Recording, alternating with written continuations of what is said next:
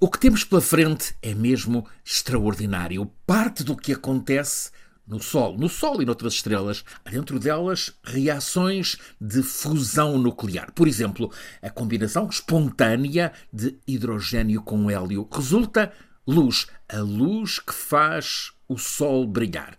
E resulta também, por exemplo, o calor que sentimos na Terra. Resulta, portanto, energia. Ora, cientistas de diversificados saberes, ao perceberem isto, concluíram que, se for possível replicar necessariamente em complexas, sofisticadas estruturas específicas na Terra, então conseguimos uma forma segura para a produção de energia limpa, totalmente descarbonizada e abundante, inesgotável.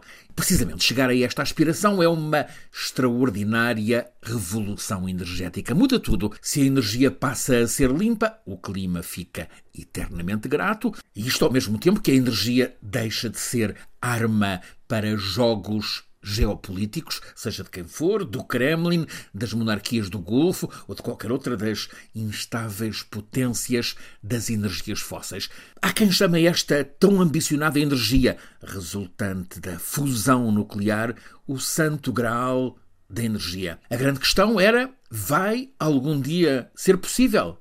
Sim, Tivemos agora a validação, sim, vai ser possível, ainda que após mais umas décadas de exploração. Para já, a proeza, agora conseguida em primeira experiência pelo complexo e colossal sistema do laboratório Lawrence Livermore, na Califórnia, mostra que é possível por enquanto em laboratório, obter, através de fusão nuclear, mais energia do que a gasta para conseguir, com 2,05 megajoules de energia, conseguiram 3,15. Portanto, ganho, ganho de energia. Foi obtida uma vez e meia a energia gasta e que é colossal, proporcionada para este ensaio por 192 potentíssimos feixes laser, estruturas que ocuparam o tamanho de três campos de futebol, expressamente para injetar energia numa cápsula minúscula que tinha lá dentro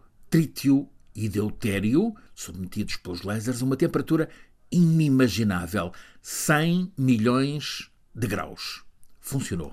É um triunfo. Foi conseguida mais energia do que aplicada. Agora, o imenso desafio é o de transportar esta experiência para a produção em larga escala, chegar a centrais de fusão, onde é conseguida, no mesmo espaço, a temperatura mais quente e a mais fria do universo e depois ligar à rede elétrica a energia gerada nessas centrais. Há muitas equipas de cientistas e técnicos a trabalhar para este objetivo. Agora, este passo, com valor simbólico colossal, foi conseguido no Livermore, na Califórnia. Na Europa também está a avançar o ITER, instalado no sul de França. Envolve, aliás, boa participação portuguesa.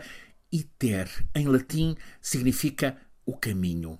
Ora, estamos no bom, grande caminho para o futuro, com energia limpa, segura, inesgotável. A proeza de mostrar que é possível está alcançada. Falta o que ainda não pode ter data prometida, a passagem à fase da produção industrial. Há quem confie que, talvez lá para meio do século, até lá, que possamos ter mais energia renovável, e ao recurso à fissão aplicada nas centrais nucleares. Mas o que a ciência nos está agora a provar é que há energia limpa, inesgotável, provavelmente vai ser barata, energia de fusão para o futuro.